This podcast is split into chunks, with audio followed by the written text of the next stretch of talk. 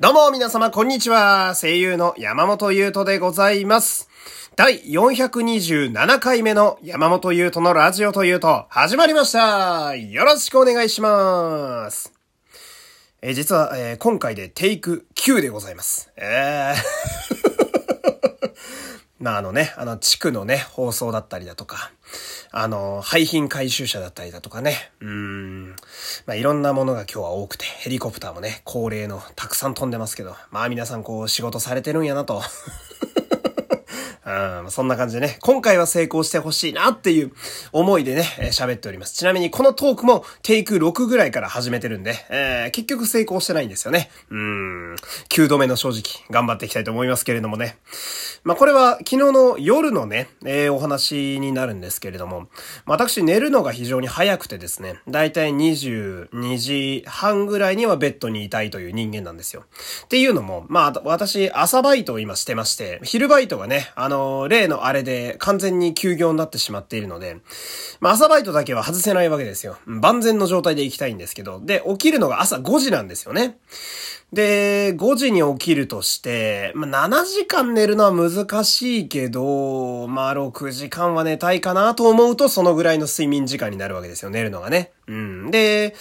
まあ、昨日もいろいろ終えて、うん、眠いな、そろそろ寝よっかなって思ってたらスマホがブーってなりまして、うん、なんやと思ってね。で、私はあの、スマホの通知をですね、基本切っておりまして、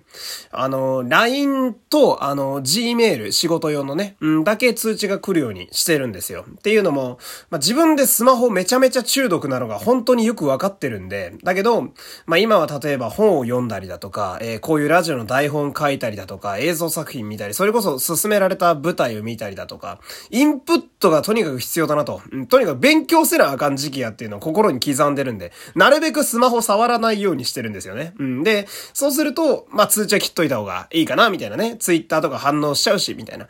で、そんな状態でブーってなってるんで、あ、これは確認せな、あかんなと。まあ、何かしら、私にコンタクトを取ろ取ろうとしてる何かがあるんだなって思って、こう、画面をペラッとめくったわけなんですけど、したらその、まあ、LINE だったんですけど、画面に映ってたお名前がですね、まあ、ざっと3年半ぐらいかなうん、なかなかこう連絡が取れなかった。まあ連絡取れなかったって言うとあれなんですけど、まあ皆さんもいると思うんですよ。なんとなく疎遠になって別に仲悪いわけじゃないんだけど、みたいな。まあその声優の先輩の方でね。うん。で、声優としてガンガン出てて、舞台とかもバンバンやってるような方でね。うん。まあお忙しくて面白いみたいな、俺にとって結構理想の先輩なんですけど、まあその方からの LINE でしてね。うん。で、あれ？と思ってね、珍しいなと思って、そんな個人で送ってくることなんて滅多にないなんやろうと思って。で、メッセージ見たら、まあ、これすごい意訳なんですけど、まあ、そのまま読むわけにもいかないんで、うん。まあ、その、 Spotify で、えー、ヒプノシスマイクのラジオを聞いていたら、おすすめ欄にお前の顔が出てきたぞと。うん、出てきたぞと。んで、お前今ラジオやってるんやな、みたいなね。うん。すごいとこから売れようとしてんだ、みたいなね。で、そこそこリスナーもついてるやん、お前な、みたいな。まあ今いろんな方法でね、あの世の中出れるから、まあ頑張れよ、お前、みたいなね。うん。こんなんか書いてあって、なんかその、すげえ嬉しくて、それが。うん、めちゃくちゃ嬉しかった。たというか、うん。なんかこう、ちょっと愛のあるいじりなんかも入れてくださっててね。うん。どっから売れとんねんみたいな まあそれは俺もわかってるんだけど、うん。まあでもラジオが目標でね、ラジオのために生きてるから私は、これで正しいと私は思ってるんだけど、うん。で、まあその、もともと結構ね、あの、コメディアンみたいなところがあって、その方はね、うん。ああ、お前何やってんだよみたいな感じで絡んできてくださって、そう、緊張してるとこに、こう、ほぐしに来てくれるみたいな、すごい優しい方なんですけど、なんか久々にそういうのに触れることができて、すごい、なんかこう、じんわりとあったかくなったというか、で、何よりその、声優の先輩にもこのラジオ気づかれてるっていうのがやっぱすげえ嬉しくて、うん。そういえば、リスナーさんで、 Spotify のおすすめ欄に載ってますよっておっしゃってた方、いたなみたいなこともね、思い出しながらね、こう、いろんな場所で、あの、聞いて、見てくださってる方がいるんやみたいな。頑張らなあかんなって、ちょっと思い直したっていうね、えー、いい感じで寝ることができたっていう話でね、えー、今日はスタートしていきたいんですけど、まあ今日もね、えー、終わり頃時間があれば、えー、お便り読んでいきたいと思うんでね、最後までお付き合いよろしくお願いします。で、今日のメインの、まあ、話なんですけど、あのー、まあ、昨日ね、あの、スクエニさんからね、あの、新作ゲームの発表がありまして、で、その中にね、ドラクエの新作の話も結構出てたんですよ。で、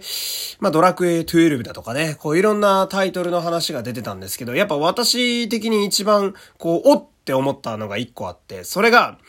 ドラクエ3のリメイクが発表されたんですよ。えー、ドラクエ3って、私平成4年生まれ今年29なんですけど、私の世代からするとドラクエ3の同世代とはちょっとずれてるんですよね。多分、本当の世代の人は34、5ぐらいの方やと思うんですよ。で、多分、このラジオ聞いてくださってる方の中にも、おー、懐かしいってなってる方も結構いると思うんですけど、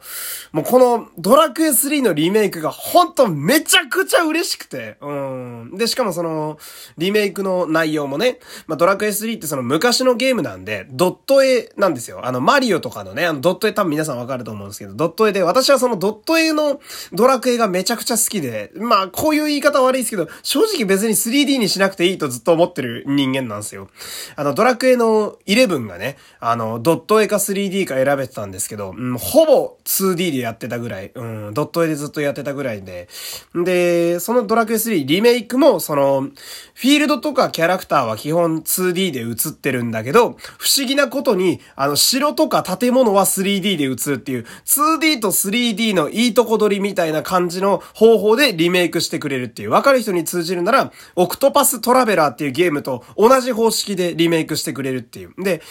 一番理想の形でリメイク決まったやん、みたいな。もうそれがめちゃくちゃ俺嬉しくて、で、そのドラクエ3なんでそんな熱くなってんだって人も多いと思うんですけど、まあ、結構私、このドラクエ3は思い出深いゲームでして、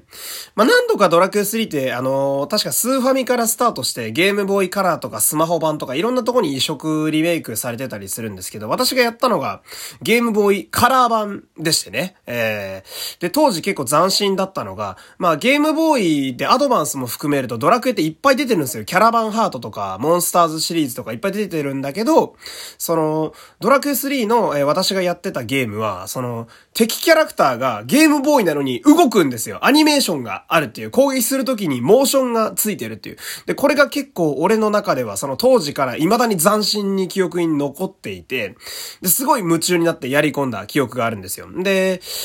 まあ私がそのドラクエ3が本当に欲しくなった時期っていうのが発売して結構経ってる時期だったんで、まあ地域私は福井県というクソ田舎の出身なんですけど、本当にないんですよね。売ってなくて。もそんなもん古いゲームからないみたいな。で、親父に頼んでめちゃめちゃマイナーなゲームショップ、本当県の外れにあるようなとこまで行っててまで買った記憶があるみたいな。まあそういうのも含めて結構思い出深かったりするんですけど、